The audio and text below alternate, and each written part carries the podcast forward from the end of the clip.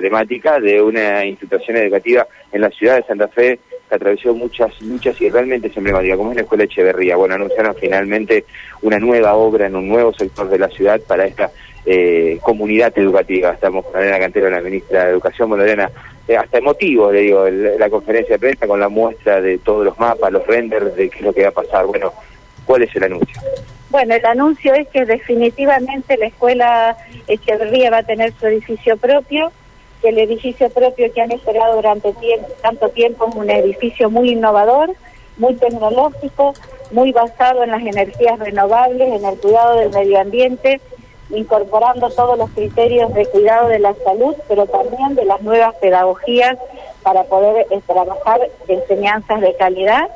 Está este, emblemáticamente ubicado en la zona norte de la ciudad, que es la zona donde está creciendo la urbanización de Santa Fe, y que por lo tanto se va a convertir en un polo, digamos, de convocatoria, de oferta educativa muy importante para todos los santafesinos y todas las santafesinas. Este edificio, usted mencionaba que es el primer edificio en la ciudad de Santa Fe post pandemia en una escuela. Sí, estos son los edificios de la gestión del gobernador Omar Perotti definidos como escuelas post pandémicas. Son producto de la interacción de varios ministerios en el diseño y tienen que ver con construcciones que tienen eh, cuidado de las energías renovables, que tienen recuperación de agua de los techos, que tienen calefacción solar, que tienen de alguna manera también espacios verdes para poder vincular a los chicos con el cuidado de las huertas y el cuidado del medio ambiente, que tienen cuidado también del consumo energético desde el punto de vista de la luz y de, y de la calefacción y que a su vez están equipadas tecnológicamente con todos los recursos de última generación para que esas nuevas tecnologías formen parte de la tarea de enseñar y aprender, que tienen espacios flexibles, donde el aula puede ser pequeña, puede ser grande, donde se aprende en grupos grandes, se aprende en parejas, se aprende en pequeños grupos, este, todas esas posibilidades están dadas para que la escuela sea toda oportunidad de enseñar y de aprender. ¿Es muy prematuro hablar de plazos de construcción? Estas obras tienen un plazo aproximadamente de unos 10 meses para la construcción, porque son obras con nuevos criterios arquitectónicos que se este, establecen con mayor rapidez que el sistema tradicional. Así que si todo va bien, estaríamos después de la licitación este, más o menos en el plazo de esos meses para verla terminada. ¿Fecha de licitación? Hoy es la presentación a la comunidad educativa del resultado de la propuesta de su programación pedagógica. Si no hay observaciones o pedidos específicos de modificación de algo de lo que están viendo, ya le estaríamos sacando licitación en 15 días más. Esto es una escuela que sale aproximadamente 600 millones de pesos. Nosotros tenemos las escuelas pospandémicas, los jardines pospandémicos que se están visitando y están aproximadamente, según el tamaño de la escuela, según la estructura, según la cantidad de espacios diseñados, entre 200 y 600 millones de pesos los edificios. Ministra, ha terminado toda la discusión paritaria, volvieron las clases, eh, ¿cómo han encontrado a los niños después de dos años de vida híbrida, de realidad? Bueno, nosotros estamos encontrando a los niños, las niñas, los adolescentes, una enorme necesidad del encuentro, del vínculo presencial, de la circulación de la palabra, del cuidado de la afectividad, que de alguna manera también ha tenido huellas en el distanciamiento.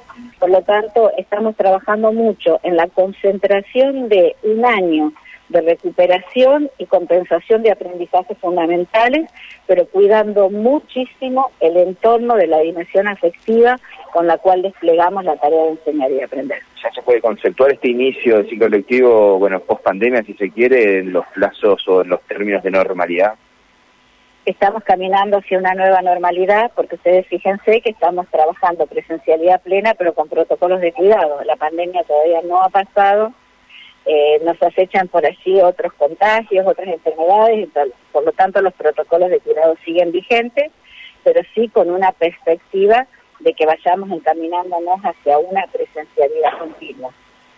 Y la palabra entonces, eh, Mario Karina, de, la ministra de Educación, Adriana Cantero, dando cuenta de, bueno, de lo que fue la presentación entonces de este plan maestro para el nuevo edificio de la escuela Echeverría, que tantos dolores de cabeza ha traído aquí en la ciudad de Santa Fe.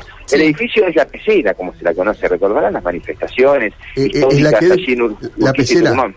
En la calle Claro. Urquiza, Se, ¿te se le decía la Ah, sí, pecera sí, sí, porque sí, es un local comercial vidriado. que fue adaptado, claro, Claro, vidriado, vidriado, que fue sí, adaptado para la escuela. Ahora, eh, uno de los grandes reclamos que tenían los padres, recuerdo en, en su momento, era justamente que estuviese tan distante del lugar donde estaba esa pecera, ese establecimiento, al lugar que eh, se designó ahora. ¿Se sabe específicamente dónde se va a construir? ¿En qué Sí. lugar del norte? Sí, sí, sí, ya está emplazado el lugar, ya está diseñado, estaban, mientras nosotros hablamos con la ministra, bueno, desplegando todos los mapas, faltan eh, aceptaciones de algunas cuestiones estructurales en cuanto al diseño y la arquitectura, pero el lugar eh, está definido y es en la zona de Peñalosa y Gorriti.